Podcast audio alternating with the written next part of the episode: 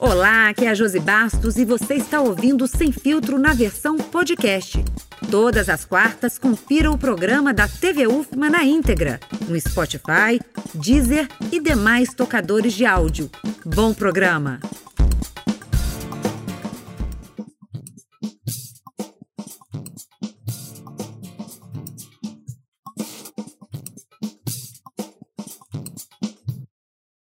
Olá, começa agora na TV UF, no seu canal de ideias, mais uma temporada do programa Sem Filtro, um espaço que traz personalidades de destaque para uma roda de conversa sem filtro com pesquisadores e jornalistas convidados de diferentes veículos de comunicação. O Sem Filtro é um espaço de diálogos, de ideias, agora com um formato diferente. Nossos jornalistas, entrevistadores e convidados estão online para participar deste debate. Destaco também que este programa está disponível no nosso canal do YouTube e nas mídias sociais. O nosso entrevistado de hoje é o juiz da Vara de Interesses Difusos e Coletivos da capital, Dr. Douglas de Melo Martins. E antes do debate, a gente vai para um rápido vídeo sobre a sua trajetória. Vamos lá! Juiz desde 1997, Douglas de Melo Martins formou-se em Direito no ano de 1994 pela Universidade Federal do Maranhão. Em 2016, obteve o título de doutor em Sociologia Jurídica e Instituições Políticas pela Universidade de Zaragoza. Douglas de Melo Martins atuou como membro do Conselho Estadual de Defesa dos Direitos Humanos entre os anos de 2010 e 2012. Foi juiz auxiliar da presidência do Conselho Nacional de Justiça e coordenador do Departamento de Monitoramento e Fiscalização do Sistema Carcerário e do Sistema de Execução de Medidas Socioeducativas do CNJ na gestão do ministro Joaquim Barbosa. Sempre inserido na vida acadêmica, o titular da Vara de Direitos Difusos e Coletivos de São Luís atualmente é professor da Escola de Magistratura do Maranhão, a ESMAN, e da Escola Nacional de Formação e Aperfeiçoamento de Magistrados. Os jornalistas convidados para a entrevista de hoje são Clodoaldo Correia, comentarista político do programa Ponto Continuando da Rádio Educadora, Eliare Júnior, repórter de política do portal Imirante e do Estado do Maranhão. Sejam todos muito bem-vindos. Eu vou começar aqui com a primeira pergunta. Doutor Douglas, vamos falar de vacinação. É, existe uma urgência que é a inclusão de pessoas com deficiência no grupo prioritário. É um tema de audiência né, na vara de interesses difusos e coletivos de São Luís. O que, que foi de decidido e quais são as entidades envolvidas nesse processo? Bom, em primeiro lugar, é uma honra estar aqui com vocês para esse debate. Fico muito feliz com o convite, pela oportunidade, enfim, é, poder esclarecer decisões judiciais e como funciona o poder judiciário em um espaço como esse é, me alegra bastante. Acho que é importante que as pessoas entendam os mecanismos e como funciona o poder judiciário. Sobre esse caso especificamente, foi uma ação civil pública proposta pela Defensoria Pública contra o Estado do Maranhão, o município de São Luís e os municípios também de São José de Ribamar, Passo do Lumiar e Raposa, pedindo que as pessoas com deficiência sejam incluídas no grupo prioritário para vacinação. Outros grupos já foram incluídos, Havia inicialmente aquela definição só dos idosos, né, seguindo a, a, faixa etária, depois foram incluídos aí profissionais da segurança pública, incluídos também professores, enfim. E as pessoas com deficiência entendem que também teriam motivos para sua inclusão entre esses grupos prioritários. Pediram uma liminar, eu não deferi de logo esse pedido de liminar, marquei uma audiência de conciliação que ocorreu hoje, tentei conduzir de todas as formas para chegarmos a um consenso com o Estado e os municípios e esses diversos grupos. Lá nós tínhamos representados, além do Estado do Maranhão, todos os municípios, nós tínhamos a Defensoria Pública, o Conselho Estadual das Pessoas com Deficiência, Conselho Municipal, Fórum Metropolitano, Coletivo de Mulheres em Defesa das Pessoas com Deficiência, Fórum Estadual das Pessoas com Deficiência e Patologias, várias entidades de defesa de pessoas com deficiência, inclusive de Imperatriz, Balsas, Passo do Lumiar e várias outras cidades do interior. Nós chegamos a ter online, ao mesmo tempo, mais de 140 pessoas nesta audiência todas representando alguma entidade dos mais diversos cantos do Maranhão com esse mesmo objetivo. Como não houve acordo, eu precisei tomar uma decisão liminar. Não é simples ao juiz é algo muito complexo. O poder judiciário ele pode interferir em políticas públicas, mas não deve abusar dessa intervenção. Seria como uma intervenção contida, para usar um termo que todo mundo vai entender. Ou seja, o judiciário no controle de políticas públicas não pode avançar tanto ao ponto de substituir o gestor nas decisões, nem pode ir para o outro extremo da, omiss da omissão completa, ao ponto de não é, proferir uma decisão diante de uma omissão da, do poder público. Então, o juiz tem que ir pelo caminho do meio, lá a tal da virtude da ética nicômacos de Aristóteles. Ou seja, você a virtude está no meio, a virtude está no equilíbrio. Buscando essa virtude, o judiciário não pode nem se omitir, nem governar no lugar dos governantes. O caminho do meio que eu encontrei para essa decisão foi não dei a liminar dizendo já como deveriam ser incluídas pessoas com deficiência, e já dizer, olha, o grupo prioritário é esse ou é aquele, tem que ser X pessoas, começar com idade tal. Não. não. Não cheguei a esse nível de intervenção, mas determinei que ocorra uma reunião da CIB, que é a Comissão Intergestora Bipartite, que envolve o Estado, Secretaria de Saúde do Estado e as secretarias de saúde de todos os municípios. E nesta comissão, que tem o Estado e os municípios, seja deliberado depois de ouvir o Conselho Estadual das Pessoas com Deficiência, a Secretaria de Defesa das Pessoas com Deficiência da capital, que é São Luís, e o Conselho Estadual das Pessoas com Deficiência, cada um falando pelo menos cinco minutos, e aí a Secretaria de Estado e dos municípios definam elas, não a Justiça, como vai ser esta inclusão das pessoas com, com deficiência no grupo prioritário. Muito bom. Jornalista Podoalvo, Fique à vontade, seja bem-vindo. Obrigado, agradeço a direção da TV UFMA pelo convite, a todo mundo de filtro, doutor Douglas, meu amigo Linhares Júnior. Doutor Douglas, eu queria fazer uma pergunta ainda com relação a esse assunto da vacinação. Já foi judicializada essa questão das pessoas com deficiência e logo, logo outros categorias devem judicializar esse pedido para ser incluído é, como um grupo prioritário. Né? Tem feito uma pressão muito grande no Poder Executivo, já ameaçaram fazer greve, então outras categorias também querem ser incluídas, a nossa categoria de jornalistas, entre outras. Então, várias categorias vão querer também ser priorizadas na vacinação. Como conciliar essa questão de ceder prioridades ou não ceder, ver qual a categoria que merece ou não ter a prioridade, mas também com relação à quantidade de vacinas disponíveis. Né? A gente sabe que está faltando já vacinas em todo o Brasil para dar a segunda dose, para grupos que já vacinaram a primeira dose, conciliar a concessão via, via Poder Judiciário para dar prioridades ou não, também com relação à, à falta de vacina. Clodoaldo, é muito difícil. Isso que você expõe é, é muito sério, muito complexo, muito difícil. A decisão que o Poder Judiciário, é, na hora que o Poder Judiciário ele assume para si a posição de decidir, é, e pode ocorrer, como eu já disse, é, é, um, é um risco também, porque você, o judiciário atrai para si, de um lado, o, o poder para decidir aquilo, mas também as consequências, sejam elas negativas ou positivas daquela decisão. O juiz tem que sopesar isso. Então, esta pressão, Clodoaldo, você disse muito bem, já ocorre no meio próprio, que é o espaço político, de pressão sobre os órgãos dos governos, seja federal, estadual e municipais, para a inclusão dos diversos grupos nestes grupos prioritários. Vários grupos pedem isso. Foi esse, inclusive, um dos fundamentos da Defensoria Pública. Por quê? Porque diz, então, se incluiu professores, se incluiu no plano nacional, as pessoas com deficiência estão à frente do, do, do, do, do, por exemplo, dos professores. Então eles argumentam aí, bom, por que incluiu no, no PN os, os professores, e, que já, já no nacional já está incluído, e, e as pessoas com deficiência, digamos assim, estão dois níveis acima, não foi.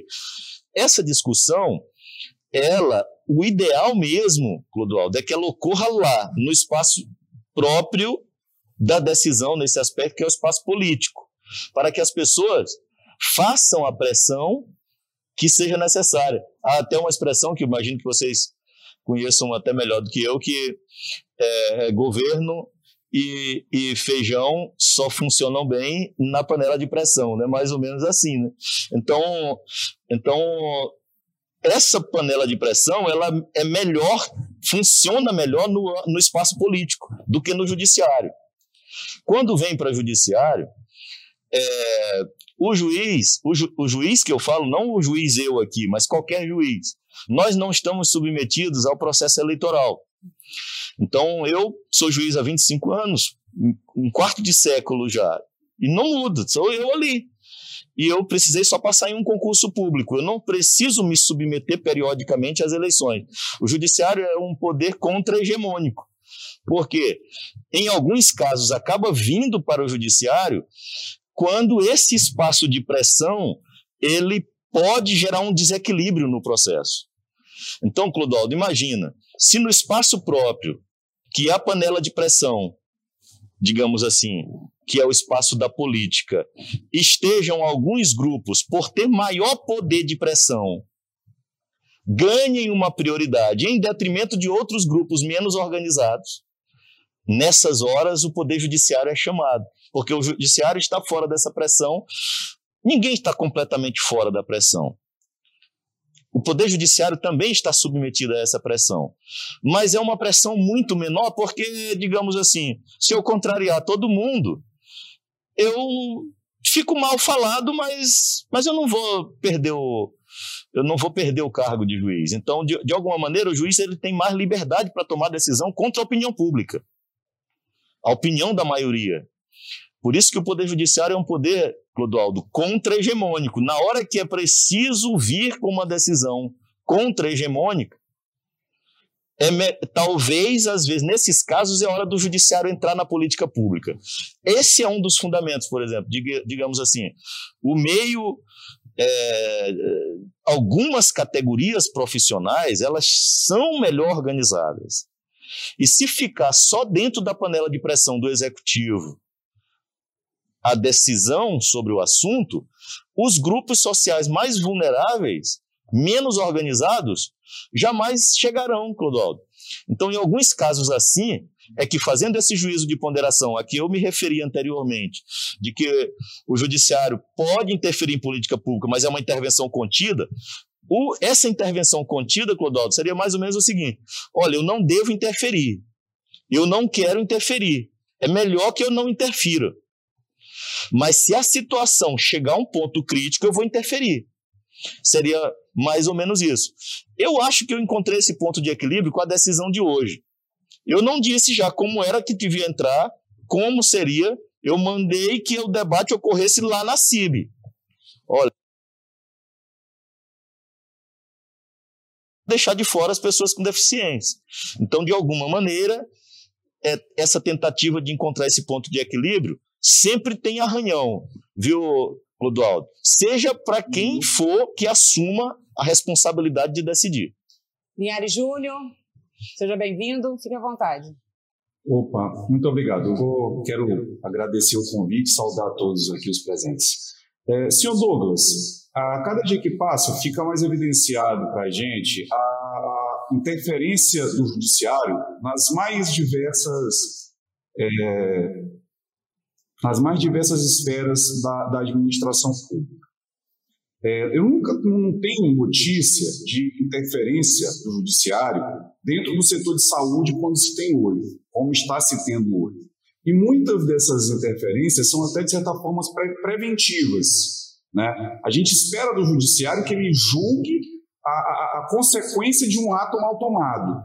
Só que o judiciário agora começa a se arrogar é, o direito de interferir em uma coisa que sequer aconteceu ainda. Ó, eu vou tomar uma decisão X em relação a ato Y que pode vir a acontecer.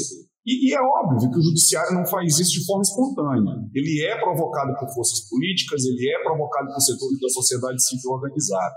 O senhor não acredita que tem que chegar no momento de uma autocrítica do judiciário para que ele comece a, em relação a essas provocações, é, é começar a, a, abrir mão dessas provocações e a instar a sociedade civil organizada e o poder público para que ele tome os melhores caminhos?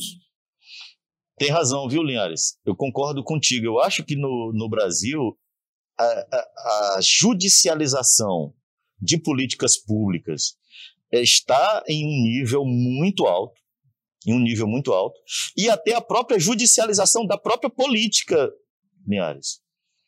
É, há hoje uma, um nível de, de judicialização da política, e o interessante é que a posição dos grupos, é, digamos assim, os grupos políticos, muda sobre como deve interferir o, o judiciário a depender de qual posição que ele está.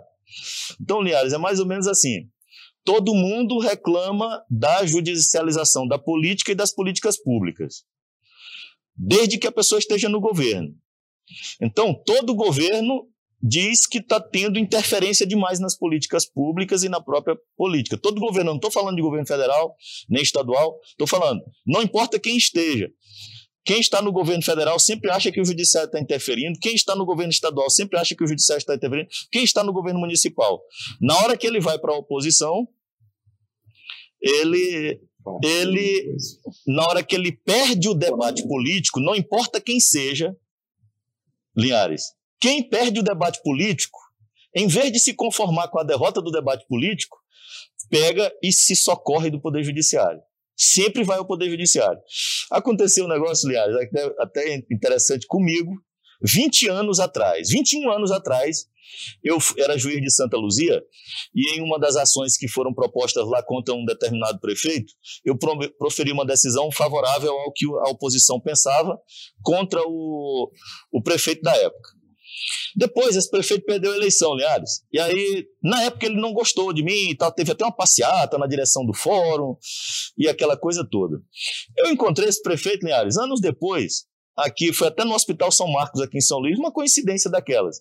Na hora que ele me encontrou, eu pensava que ele me odiava, Linhares, porque na época foi feita até uma passeata lá na direção do Fórum de Santa Luzia, porque eu proferi uma decisão contra o prefeito e tal. Pronto. Linhares, na hora que esse homem me encontrou, ele disse: Doutor Douglas, olha que bom encontrar. O senhor está fazendo falta demais em Santa Luzia. Aí eu, eu sorri, mas como eu estou fazendo? Ah, doutor, aí agora, olha, era só decisão forte mesmo contra prefeito, era só quando eu estava prefeito e o senhor lá, que aí o senhor, agora que eu, agora quem está precisando de um juiz que julgue contra. Entende, Liares? Então, agora a gente olhando casos, por exemplo, a gente está vendo casos agora em relação à CPI judicializada no Supremo. Imagine, no âmbito do governo, né, o, o, o debate na, no, na formação da CPI no âmbito lá do Congresso foi parar no Supremo, né, aliás? Quem levou ao Supremo? É pessoas ligadas ao governo. Em outras situações é o inverso em outras situações. É, mal comparando, seria mais ou menos assim: digamos que um governo estadual entra contra o federal e o federal diz: olha, o judiciário interferiu aqui. Mas esse mesmo, se é alguém do município entrando contra o Estado, o Estado diz: olha, o judiciário está interferindo demais aqui. Em resumo, todo mundo que está no governo acha que o judiciário está interferindo demais. Todo mundo que está na oposição acha que o judiciário está interferindo de menos. É quase sem exceção. E quem está dentro do judiciário acha assim: o melhor é deixar a gente fora disso. Nós não queremos, Linhares. Por quê? Porque, de regra, quando o judiciário entra, ele entra e toma uma decisão contrária à opinião pública. A gente sempre fica mal na foto. É mais ou menos assim: o juiz entra é, em uma situação que ninguém mais quer, é o filho rejeitado. Ninguém quer decidir aquilo, joga na mão do juiz, porque o juiz não é candidato a nada mesmo, ele se decidir contra a opinião pública não tem nenhum tipo de, de problema, porque ele não, vai, não é candidato e tal. Então, você fica numa situação mais, mais difícil. O judiciário é contra-hegemônico, como eu disse, pode até ser, inclusive por esse motivo. Não está submetido ao processo periódico de eleições. Diferente dos Estados Unidos, Liares e Clodoaldo, que eh, os juízes são participam das eleições. Lá os juízes, eles eles disputam eleições pelos partidos políticos, inclusive. Linhares, a gente fala mais no próximo bloco. A gente volta já já. Você está ouvindo Sem Filtro na versão podcast. Estamos de volta com Sem Filtro e o nosso entrevistado de hoje é o juiz da Vara de Interesses Difusos e Coletivos da Capital, Dr. Douglas de Melo Martins. Destaco também a participação dos jornalistas convidados para este debate. Lembrando que este programa está disponível no nosso canal do YouTube e nas mídias sociais. É, Doutor Douglas, ainda falando de urgências, é, grupos prioritários, é, existe um acordo fechado em audiência de conciliação, também recente, que visa garantir, então, a acessibilidade de pessoas com deficiência ao longo da Avenida Litorânea, aqui em São Luís. Eu queria que o senhor falasse um pouquinho desse processo também. Foram duas ações. Uma em que a Defensoria Pública pedia que o governo do estado e o município de São Luís definissem os locais, porque as pessoas com deficiência também têm direito de ir à praia, têm direito de ir para os locais de lazer, têm direito de ir ao centro histórico, mas elas não conseguiam, porque não tem como se locomover. Não tem como se locomover no centro histórico, uma cadeira de rodas, não tem como se locomover na, na litorânea, não havia rampa. Então, a Defensoria Pública propôs essa ação e nós fizemos um acordo, nós colocamos até uns carrinhos elétricos, não sei se vocês viram ali no centro histórico, com a rampa para colocar a cadeira de rodas e fazer uma espécie de city tour em carrinhos elétricos ali na, na área do centro histórico. Quanto à litorânea, a agência executiva, o, a MOB, ficou com a incumbência de fazer as rampas e sinalizar os locais na área da litorânea em que deveria ter vagas reservadas para pessoas com deficiência. O Estado cumpriu, fez as rampas em vários locais da litorânea e sinalizou que essas vagas são reservadas de estacionamento para pessoas com deficiência. Depois, o Ministério Público entrou com a ação dizendo: beleza, foi resolvido isso, as pessoas com deficiência já conseguem ter onde estacionar e conseguem entrar naquela área de andar, mas não conseguem chegar ao mar. Aí entra uma outra ação pedindo que fossem feitas rampas de acesso, passando, mal compreendendo assim, tentando explicar, as pessoas conseguiram chegar até aquele local de trânsito, seria aquela calçada, mas da calçada ao mar, não. Então o pedido foi esse. A segunda ação, e nós fizemos um outro acordo agora, para que sejam instalados oito pontos de acesso com rampas em que a pessoa consiga chegar à calçada da litorânea e da litorânea até o mar. É, foi um acordo firmado, um acordo muito importante. Eu aproveito essa tua pergunta para emendar com o que o Linhares tinha dito. Óbvio que a gente percebe pelas perguntas qual é o entendimento do tanto do Linhares quanto do Clodoaldo. É, me passa a ideia de que eles acham que o judiciário tem um nível de intervenção exagerada em políticas públicas. Pois bem, eu concordo. Mas em um caso como esse, Clodoaldo e Linhares, em que as pessoas com deficiência não estão tendo acesso à praia, eu poderia dar uma resposta do tipo: é, olha, é, a, o Ministério Público, a Defensoria, pede que eu determine que seja garantido o acesso das pessoas com deficiência à praia. E eu desse uma resposta do tipo: esse é um problema do Executivo. E o Executivo não resolvesse. É um direito constitucionalmente assegurado. As pessoas com deficiência têm o mesmo direito que nós, todo mundo tem, de ir à praia. Então, imagina, Clodoaldo ou Linhares, é, em uma situação como essa, é daqueles casos em que eu, fazendo esse tentativa de encontrar o meio termo entre não ser omisso, mas também não querer governar no lugar dos governantes, este meio termo eu tento encontrar casos como esse eu interferiria. Mas outros em que vem, em que é para governar, por exemplo, ações que têm sido indeferidas na Vale de Interesses Difusos e Coletivos para é, determinar o asfaltamento de rua. Um determinado prefeito até chegou a questionar uma vez, mas agora o juiz vai escolher qual rua eu vou asfaltar e qual eu não vou asfaltar? Então, Clodoaldo e Linhares, em uma situação como essa, por exemplo, na jurisprudência da vara de interesses difusos e coletivos, o juiz não interfere. Quem tem que escolher qual rua vai ser asfaltada e qual não vai ser asfaltada é o prefeito que foi eleito para isso. Então, nesses casos, Linhares, por exemplo, a vara de interesse difuso tem indeferido. Porque só que não vira notícia, Linhares. Só vira notícia quando o juiz defere. É, então, de alguma maneira, quando você está lá no meio de comunicação, você só vê quando o juiz mandou fazer tal coisa. O juiz mandou fazer tal coisa. Quando o juiz não mandou, ninguém toma conhecimento, Linhares. Que são casos como esse, por exemplo, ah, é para asfaltar a rua tal. O juiz diz: não, não, isso aí é.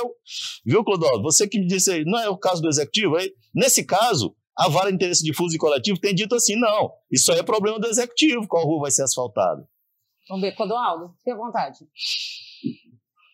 É, nesse caso, realmente, a minha, a minha visão é quando é uma política pública que tem que ser decidida, o executivo decide. Quando o executivo não cumpre uma lei, aí sim, a justiça tem que obrigar o executivo a cumprir uma lei. Por exemplo, não está pagando um piso de professores, tem que obrigar a pagar. Então, é, são situações assim, né? Agora, doutor Douglas, daqui a alguns dias, dia 5 de maio, completa um ano do primeiro lockdown do Brasil, lockdown do Maranhão, decretado com uma decisão sua aqui é, em virtude da pandemia do novo coronavírus.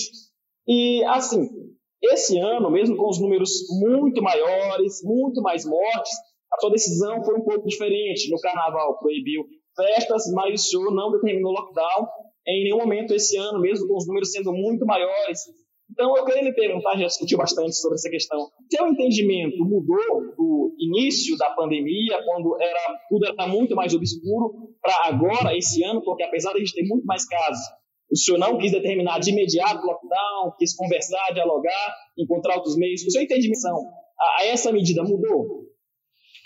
Não foi o meu entendimento que mudou, a realidade é que era diferente.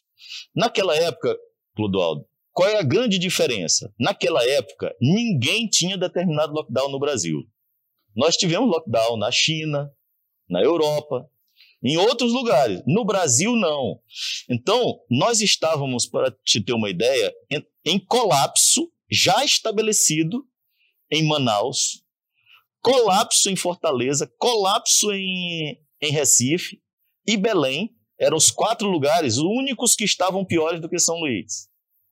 Esses quatro. E nestas situações, Clodoaldo, o que que ocorria? Eu acho que era um caso típico de situação em que o judiciário precisava interferir, porque parecia que no âmbito do poder executivo, de um modo geral, não estou falando do Maranhão, era do Brasil inteiro. Todo mundo tinha medo de decretar de alguma maneira um lockdown. Não havia, ninguém sabia como seria um lockdown no Brasil. Então, eu achava, por exemplo, aqui, discutindo depois, eu achava que o primeiro local que deveria ter ocorrido lockdown era Manaus. Talvez se tivesse ocorrido isso, lá em Manaus, no começo, quando a coisa entrou em colapso, talvez a situação fosse outra. Mas talvez não tivesse ocorrido naquela época exatamente porque hegemonicamente a sociedade era contra. Como a maioria das pessoas era contra, ninguém vinha tomando a iniciativa para mim, caracterizou-se ali uma situação: olha, é a hora do Poder Judiciário entrar. Ninguém que vai assumir isso por enquanto no Brasil, é a hora do Judiciário, que é um poder contra-hegemônico, chegar e dizer: façam o lockdown. Foi isso, Clodoaldo. Mas e os números influenciaram na sua decisão? Sim. Os números influenciaram, porque os números eram graves. Mas não foram só os números. Era a, a situação de o judiciário interferir em algo que está todo mundo ainda sem saber o que vai acontecer. E o juiz, que não está submetido aos processos eleitorais, tem mais liberdade para tomar uma decisão como essa.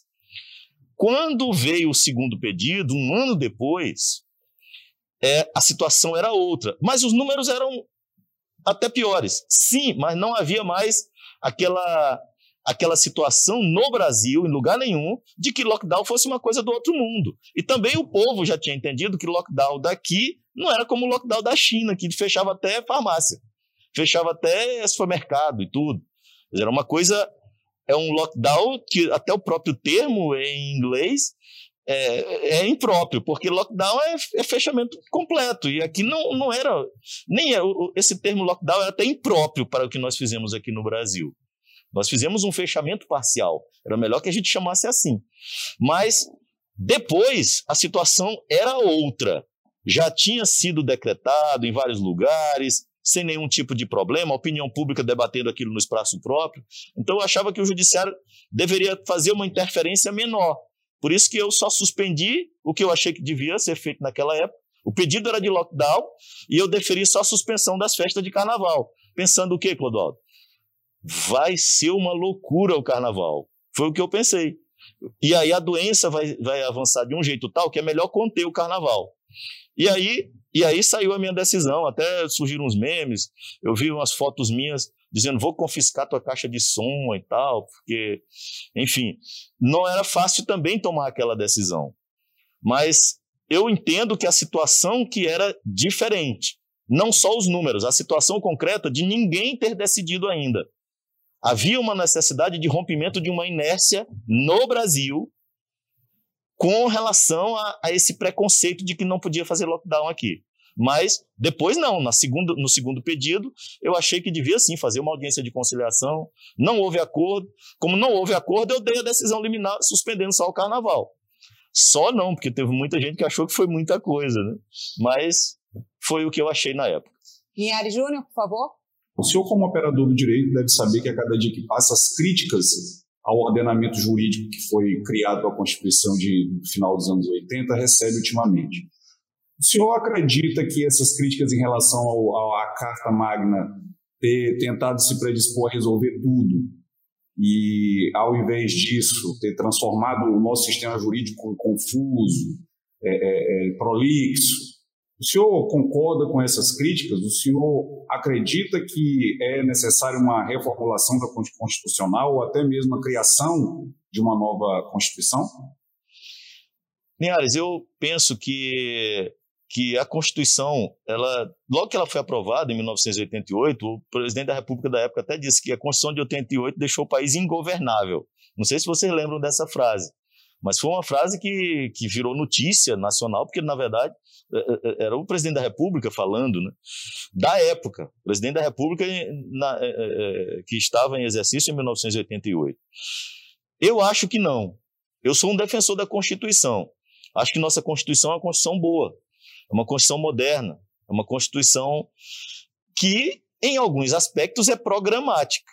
E é isso que nós precisamos ter o cuidado de, de na efetivação dos direitos nela consagrados, encontrarmos esse ponto de equilíbrio, que nem sempre aquilo que está posto na Constituição, muito do que está posto na Constituição eh, não é cumprido. Mas por que, que não é cumprido? Por que, que determinadas políticas públicas, ou mesmo direitos que estão ali consagrados, não chegam de fato ali ah, para as pessoas? Essas questões é que o nível de interferência do Poder Judiciário precisa ser com muito equilíbrio. Essa semana, é, Linhares, o, o Supremo proferiu uma decisão, eu não sei se você viu, que é um nível grande de interferência nas políticas públicas, porque o Supremo decidiu impor ao, ao, ao governo federal, de alguma maneira, a garantia de uma renda mínima para as pessoas. E isso é é um, é um nível de, de, de interferência grande para dar efetividade a direitos ali previstos na Constituição. Mas, é, de alguma maneira, nós precisamos de uma reflexão muito equilibrada quanto à maneira como o Poder Judiciário interferirá nas políticas públicas para que esses direitos consagrados na Constituição de 88 sejam efetivados. E no próximo bloco a gente vai falar sobre política, educação, ações do judiciário e outras temáticas. A gente volta já já. Você está ouvindo Sem Filtro na versão podcast. Estamos de volta para o nosso último bloco e o nosso convidado de hoje, o nosso entrevistado, é o juiz da Vara de Interesses Difusos e Coletivos da capital, Dr. Douglas de Mello Martins. Ressalto novamente a participação dos jornalistas convidados neste debate sem filtro aqui na TV UFMA, o seu canal de ideias. E lembro que este programa está disponível no nosso canal do YouTube e nas mídias sociais. Esse bloco eu vou abrir para os jornalistas. Clodoaldo, fique à vontade. É, senhor falou no bloco anterior com relação à questão de não comentar a decisão de outros juízes, mas comentar suas decisões. Até para a gente da imprensa é muito bom que os magistrados comentem suas decisões e suas decisões são funcionários públicos e devem prestar contas também sobre suas decisões acho muito importante. de certo modo, parece que naquela celeuma que levou o CNJ, o Toffoli fez aquelas acusações, de algum modo cerceou a, a sua vontade, a maneira como o senhor expressa suas decisões, desde que ele entra para hoje, ou o senhor continua é, é, para falar sobre suas decisões? Não, não mudou absolutamente nada. Eu continuo é, decidindo, explicando. Hoje mesmo eu fiz um vídeo explicando essa decisão envolvendo a Avenida Litorânea, é, a questão da vacinação. Eu continuo explicando minhas decisões. Já naquela época, a, polêmica toda envolvendo o ministro Toffoli foi eu explicando a minha decisão, que eu na época achava que podia, continuo achando que posso, continuarei entendendo que posso, independente de decisão do Supremo, interpretando a Constituição, independente de decisão do CNJ e tudo, eu continuarei explicando minhas decisões porque o direito à liberdade de expressão e o direito de explicar minhas decisões, ninguém pode cercear. Então, mesmo naquela época, tanto é que eu sofri uma representação por conta disso, e depois uma outra representação dizendo assim, que eu estava descumprindo a decisão do CNJ porque eu continuava me manifestando. Então, não mudou, Clodoaldo. E, e, inclusive, foi encaminhado de novo para o CNJ, dizendo que eu estava desrespeitando uma liminar proferida pelo Supremo porque eu continuava explicando minhas decisões. Mas, é, quanto a essa segunda reclamação, não aconteceu nada no CNJ porque, bom, enfim, é, não, não interpretaram que eu estava ali fazendo aquilo que era acusação feita. Então, esta questão, explicar as decisões judiciais, eu acho que não é só um direito, é um dever. O juiz ele não passa pelo processo eleitoral. Então, o que, que ocorre, Clodoaldo? Os membros do Poder Executivo e do Legislativo, eles encontram a legitimidade popular a cada quatro anos quando se submete à eleição. Ou seja, o povo os escolhe. Eu, juiz, não tenho essa legitimidade popular, Clodó. De onde vem a legitimidade da minha decisão? É da minha capacidade de convencer as pessoas de que aquela decisão está correta. Por isso que as decisões judiciais precisam ser fundamentadas. Mas o, o, o sentido da expressão decisão judicial fundamentada, ele muda com o tempo. Antigamente, publicar a decisão no Diário da Justiça era suficiente, Clodoaldo. Hoje, publicar no Diário da Justiça e nada é a mesma coisa, porque ninguém lê Diário da Justiça, mas todo mundo acompanha Instagram, Twitter, Facebook, enfim. Então, eu é, entendo que não mudou nada e continuo explicando as minhas decisões. Linhares Júnior, por favor. Senhor Douglas, é, essa relação entre judiciário e política ela, ela é bem visível aqui no Maranhão. A gente tem o caso do governador do estado, o senhor Flávio Dino, que era juiz federal e ingressou na carreira política. Após a, a, sua decisão do lockdown, alguns de seus críticos começaram a dizer que o senhor estava fazendo isso certo tentar se promover politicamente.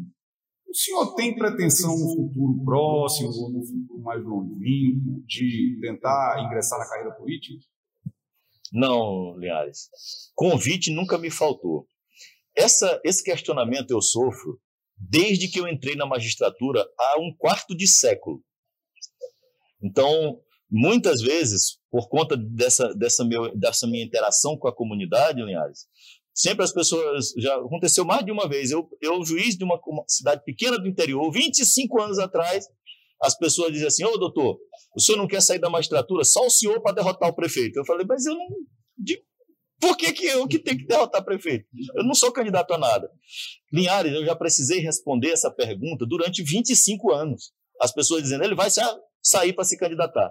Há 25 anos que as pessoas insinuam que eu estou saindo da magistratura para me candidatar. Há 25 anos que as pessoas dizem, olha, a qualquer momento ele vai sair e vai se candidatar. Então, eu 25 anos depois, continuo dizendo a mesma coisa. Convites, muitos me foram feitos. Ah, doutor Douglas, saia da magistratura, se candidate. A todos eles eu digo sempre a mesma coisa. Linhares, não. Para que, que as pessoas vão para a política, Linhares? Eu, eu, ao, ao menos eu espero que seja esse o motivo.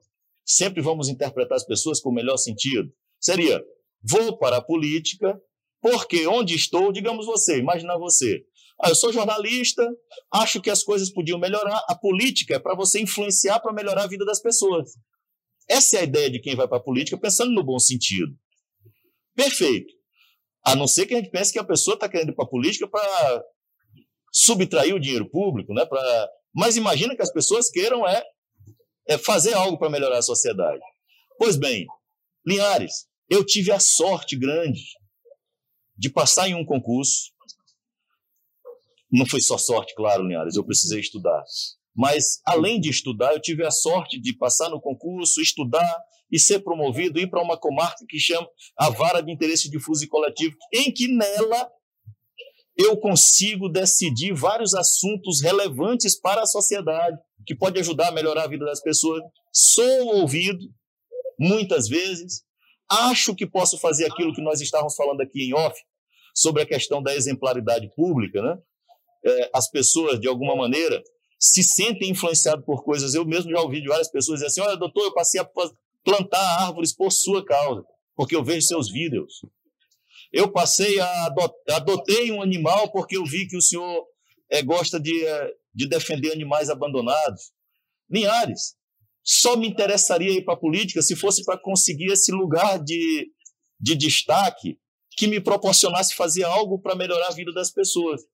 Mas, Linhares, no posto que eu estou, não posso fazer isso como juiz? Para que, que eu vou sair? Então, eu não quis sair em 25 anos, não quero sair hoje e, assim, eu não posso dizer que nunca na vida vou pensar em sair, mas eu te diria, não estou vendo no horizonte sair da magistratura para ir para esse espaço da política em que eu tenho visto assim é um espaço muito nebuloso em que é, é, não acho que seja o adequado para mim. E chegamos ao final do nosso programa de hoje. Quero agradecer a participação do nosso entrevistado, o juiz da vara de interesses difusos e coletivos da capital, Dr. Douglas de Melo Martins, e gostaria de agradecer a participação dos jornalistas convidados no programa de hoje, Clodoaldo Correia, comentarista político do programa Ponto Continuando da Educadora, e Linhares Júnior, repórter de política do portal Imirante e do Estado do Maranhão. Doutor Douglas, façam as últimas considerações, por favor. Bom, nessas últimas considerações, eu quero agradecer a TV UFMA por esse convite, por essa, por essa oportunidade maravilhosa, a você pelas perguntas instigantes e que me possibilitaram esclarecer vários assuntos, ao Clodoaldo e ao Linhares, que foram muito elegantes no tratamento comigo aqui, perguntas também instigantes, enfim, foi um debate em que eu me senti muito à vontade, um debate em que eu me senti muito confortável para tratar de todos esses temas, e se assim ocorreu, foi pela maneira como vocês me acolheram aqui. Muito obrigado. Bom, agradeço novamente a participação do Dr. Douglas, dos jornalistas Clodoaldo Correia, Linhares Júnior e até o próximo programa.